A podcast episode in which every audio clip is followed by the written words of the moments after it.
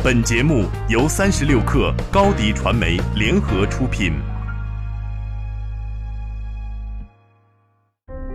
大家好，我叫于天浩，是八点一刻的一位听众。我每天在早上洗漱的时候都会收听八点一刻，来让我了解互联网圈的新鲜事儿。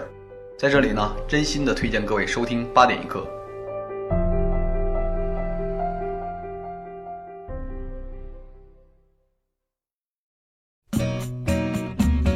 八点一刻，听互联网圈的新鲜事儿。今天是二零一八年五月八号，星期二。你好，我是金盛。中国已成为工业机器人密度全球增速最快的国家。在国际机器人联合会最新数据统计中，中国的工业机器人密度位于全球排名第二十三名。不过，现阶段国内上市公司对政府补助依赖程度较高。工信部统计的数据显示，中国涉及机器人生产的企业超过八百家，其中超过两百家是机器人本体制造企业，大部分以组装和代加工为主，处于产业链低端，产业集中度低，总体规模小。而这些公司之所以可以存活，很大程度上与政府目前热衷成立的各种产业园和各种形式的政府补贴有关。借大钱炒新股曾经是香港最热门的投资策略之一，但在小米公司百亿级的 IPO 即将到来之际，这个交易策略已经开始折戟沉沙。今年约四分之三的港股 IPO 已经跌破发行价，平安好医生上市第一天股价未爆发，次日就遭遇破发。最近一篇题为《腾讯没有梦想》的文章在朋友圈广泛传播。这篇文章核心观点为：腾讯正在丧失产品能力和创业精神，变成一家投资公司。昨天晚间，腾讯没有梦想文章作者潘乱在朋友圈发文称，文章阅读量已破百万。他还引用《吕氏春秋》的小故事，认为腾讯虽然是移动时代的王者，但仍有许多问题需要内部消化。潘乱还表示，在众多本篇文章的回应中，他最喜欢腾讯联合创始人张志东的回应，称张志东为真正的智者。张志东此前在朋友圈转发评论这篇文章，表示文章虽然有一些不实，但尖锐批评对腾讯是好事。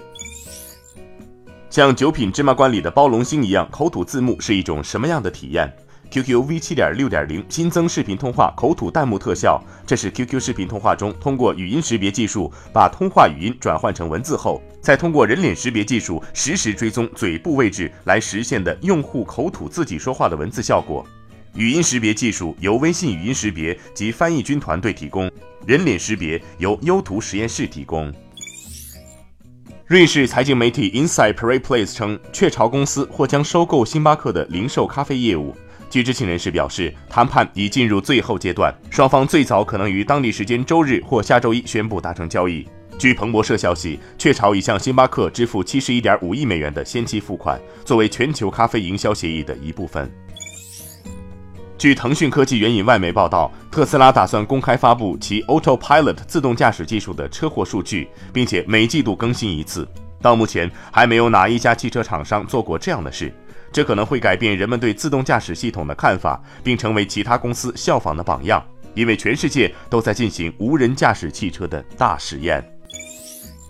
今天凌晨，微软 Build 2018拉开帷幕，没有硬件层面上的惊喜，更多的是对未来战略的梳理。一把微软 AI 计划具象化的是 Azure，作为一个旗下服务，囊括了网站、虚拟机、云服务、移动应用服务、大数据支持以及媒体功能支持的云平台。Azure 可以把 AI 的功能更细节化和打包处理化，譬如 Azure AI 下的语音语义识别。二，Microsoft 三六五的设计理念将重心从设备转为人，现在在不同设备间都可以使用微软的 Office 三六五服务。举例来说，在苹果 MacBook 上未完成的工作，可通过三六五继续在 Android 手机上完成。三，微软为混合实现 Mixed Reality 准备的两个应用 Microsoft Remote Assist 和 Microsoft Layout，两者的使用场景基本定位是工厂和研发。在现场，微软针对这两个应用做了视频展示。Remote Assist 允许一线员工通过 Hololens 和其他设备访问专家来诊断问题。总结一下，微软整体业务向 AI 和云应用平台的转移明显，在移动设备复杂化的时代，想依靠云平台做一次超车。最后，我们来了解部分城市最新的天气情况：北京今天晴，十三度到二十七度，有三转二级风；上海多云转晴，十五度到二十五度，有三级风；杭州多云，十三度到二十三度；深圳有暴雨，二十三度到二十八度。以上信息由中国天气通提供。好，今天咱们就先聊到这儿，更多精彩内容就在三十六个 App 音频频道。责编：彦东，我是金盛，八点一刻，咱们明天见。